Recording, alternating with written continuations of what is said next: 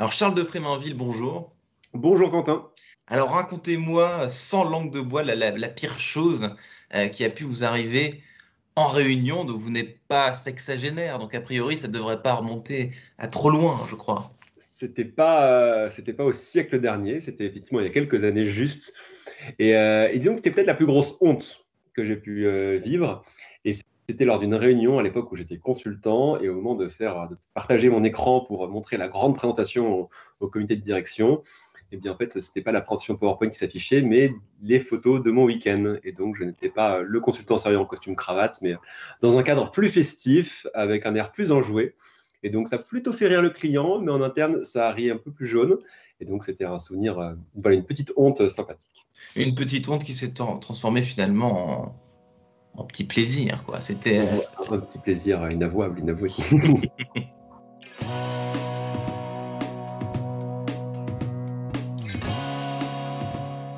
Bonjour à tous et bienvenue au Talk Décideur du Figaro. Aujourd'hui en visio, euh, en face de moi, en face de vous, euh, sur votre écran, Charles de Fréminville, qui est cofondateur de Bloom at Work. Donc c'est un service dont l'objectif ultime est que vous, que moi, que, nous tous, eh ben, on soit tous épanouis au Alors, une première question, Charles de Fréminville. La vie du bureau va-t-elle disparaître après ce confinement, après euh, cette, ce grand branle-bas de combat que tout le monde a vécu euh, différemment, évidemment, mais que tout le monde a vécu chez soi, loin de son bureau? Alors, disparaître, non. Euh, et puis tout le monde, pour le coup, n'a pas été chez soi, parce que certains ne pouvaient pas travailler chez, chez eux, mais clairement, elle va être à réinventer. Et il y aura un avant et un après. Et effectivement, elle va être à réinventer avec des nouveaux outils, des nouveaux usages, et puis de manière plus fondamentalement, une nouvelle culture d'entreprise, parce que la place du bureau dans l'entreprise va être à réinventer, je l'ai dit, pour voir en fait pourquoi on va au bureau, quelles sont les motivations pour un collaborateur de retourner, sachant qu'effectivement, on peut aussi être pas mal chez soi euh, euh, si on a la chance d'avoir euh, le cadre de travail qui convient à la maison. Sachant qu'on a une connexion Internet, des outils digitaux, euh, potentiellement un endroit, euh, un, bureau, peut-être pas pour tout le monde, mais euh, au moins une table et un, siège plus ou moins confortable où s'installer chez soi pour être en, télétravail. Les raisons qui nous poussent, du coup, dans ce monde d'après que vous avez commencé à décrire, Charles de Fréminville, quelles seront, quelles sont peut-être déjà les raisons pour lesquelles on va, on va aller au bureau? Bah, déjà, effectivement, sur ce qui s'est passé, c'était un peu la nécessité qui faisait loi pour le coup. C'est que euh, le télétravail, euh, moi j'aime bien la métaphore euh, du baigneur qui est sur le rebord de la piscine et puis qui met un petit doigt de pied pour voir si ça va bien. Bah, ça, c'était les entreprises avec le télétravail. Avant, elles faisaient des petites expérimentations pour voir si l'eau n'était pas trop chaude ou trop froide. Et là, en fait, le Covid, ça nous a poussé dans la piscine. Donc maintenant qu'on est baigné, on s'est rendu compte qu'on arrivait à flotter et que ça allait pas trop mal. Donc les raisons maintenant que ça va arriver sur le long terme, bah, elles sont différentes. Elles sont pour le collaborateur et pour l'entreprise. Pour le collaborateur, effectivement, il est plus euh, très clair. C'est qu'effectivement, c'est moins de trajet, donc moins de stress. C'est aussi plus de flexibilité sur les horaires. Je peux ménager ma pause déj ma pause juste de l'après-midi comme je le souhaite, éventuellement aller chercher mes enfants si, si je le veux. Et puis parfois même un confort, parce qu'effectivement, euh, là, vous voyez, je suis en chemise, mais peut-être que fait, je suis en, en short sous, euh, cette image-là. Donc, il y, a ces éléments qui comptent pour le collaborateur. Et puis pour l'entreprise, on peut se dire aussi qu'avoir des collaborateurs qui sont adaptés à ce mode de travail-là, bah, ça permet d'attirer les meilleurs talents, parce que les jeunes générations sont souvent plus intéressées par ce mode de travail-là. Et puis, de vous à moi, il y a un autre effet qu'on oublie parfois, qui est aussi que des collaborateurs moins souvent au bureau, ça veut dire moins besoin de mètres carrés de bureau pour l'entreprise. Et donc, c'est potentiellement des grosses, grosses économies immobilières pour elles. Alors justement, Charles, votre solution, vous, chez Bloom at Work, c'est justement un service pour les entreprises pour prendre le pouls euh, de leurs salariés, de leurs collaborateurs, pour savoir comment est-ce qu'ils se sentent, euh, où sont leurs besoins, euh, leurs envies. J'imagine que pendant cette période un petit peu trouble, vous avez dû, vous avez dû apprendre un nombre incalculable de choses sur, sur les envies des uns et des autres. Et sur les paradoxes d'ailleurs aussi peut-être. Ah bah, il y, y, avait de tout. Enfin, ce qui est génial dans notre métier, c'est qu'il y a autant de situations différentes que d'entreprises, et puis au sein d'une entreprise, il y a des ressentis très très différents. Déjà, si on prend un petit peu le, temps long, euh, on a quand même observé euh, dès le confinement, alors une légère hausse des premières semaines de l'épanouissement global des collaborateurs. Les gens découvraient le télétravail, trouvaient ça sympa. Hmm. Et puis au bout de plusieurs semaines de confinement, ils se sont dit, bon, il y a quand même quelques limites à ce télétravail-là. Et donc, on a vu leur épanouissement plutôt diminuer. Le déconfinement est arrivé, bouffée d'oxygène, tout le monde était content. Les vacances sont arrivées, tout le monde est content. Et là, euh, je m'excuse, euh, c'est la rentrée, mais le moral est plutôt dans les chaussettes. Donc voilà ce qu'on a vu au global. Après, on avait aussi des passifs pour les collaborateurs qui étaient très différents. On avait effectivement à peu près un tiers des collaborateurs qui avaient déjà fait du télétravail par le passé. Et là, euh, la plupart, effectivement, étaient à marche forcée au télétravail, avec des ressentis qui étaient très différents. Il y a plusieurs étapes. Il y avait d'abord l'étape de base qui était effectivement est-ce que juste j'ai les moyens de faire du télétravail? Parce que parfois il y a des choses auxquelles on ne pense pas, mais juste les accès sécurisés, bah, parfois c'était un vrai frein. Il y avait euh, toute la logistique à faire, notamment avec la vie de famille qui n'était pas évidente. Et on a tous en tête, euh, voilà, on est dans la conférence très intéressante, très sérieuse, et puis il y a le petit bébé qui rentre par derrière.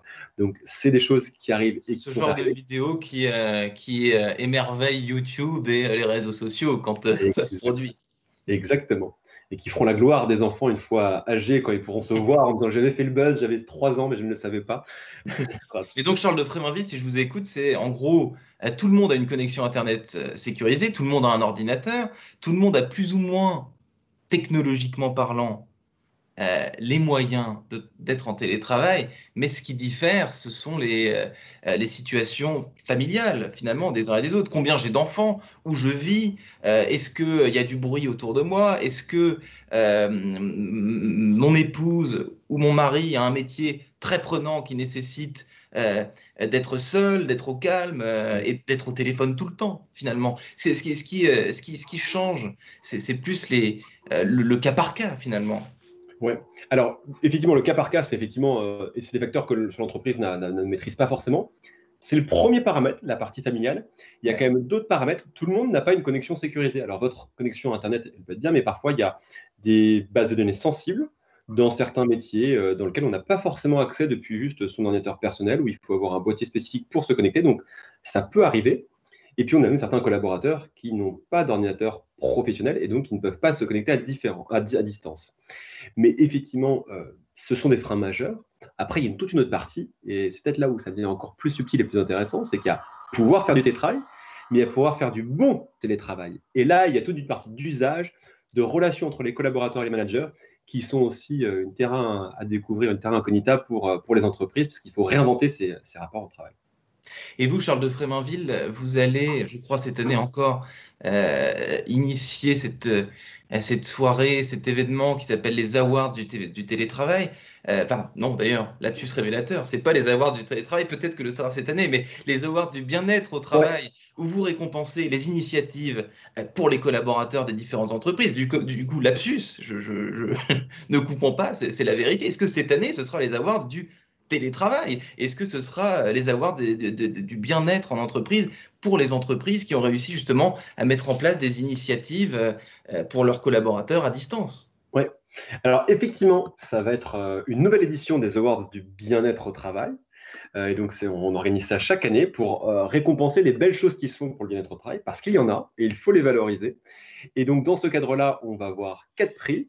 Donc, le projet le plus innovant, le projet à 0 euros, le coup de cœur du public et, et, le prix de la meilleure innovation pour le télétravail et pour le confinement.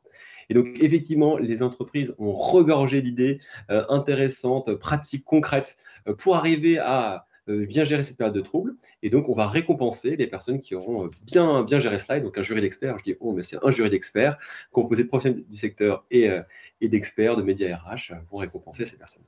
Ce qui prouve que le télétravail est bel et bien rentré dans les mœurs et dans les habitudes euh, des, euh, sociétés. Dernière question, euh, vous Charles de Fréminville, vous êtes centralien, diplômé de Columbia et de Sciences Po.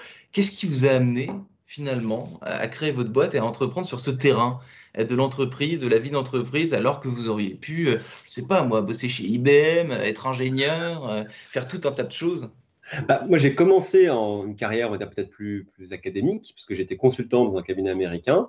Tu au BCG, euh, ouais. Chez McKinsey, attention, attention. J'étais effectivement chez McKinsey. Euh, et, en fait, dans le cadre euh, de McKinsey, il y avait des enquêtes collaborateurs courtes et fréquentes, régulières. Et elles m'ont permis. Ça passionné?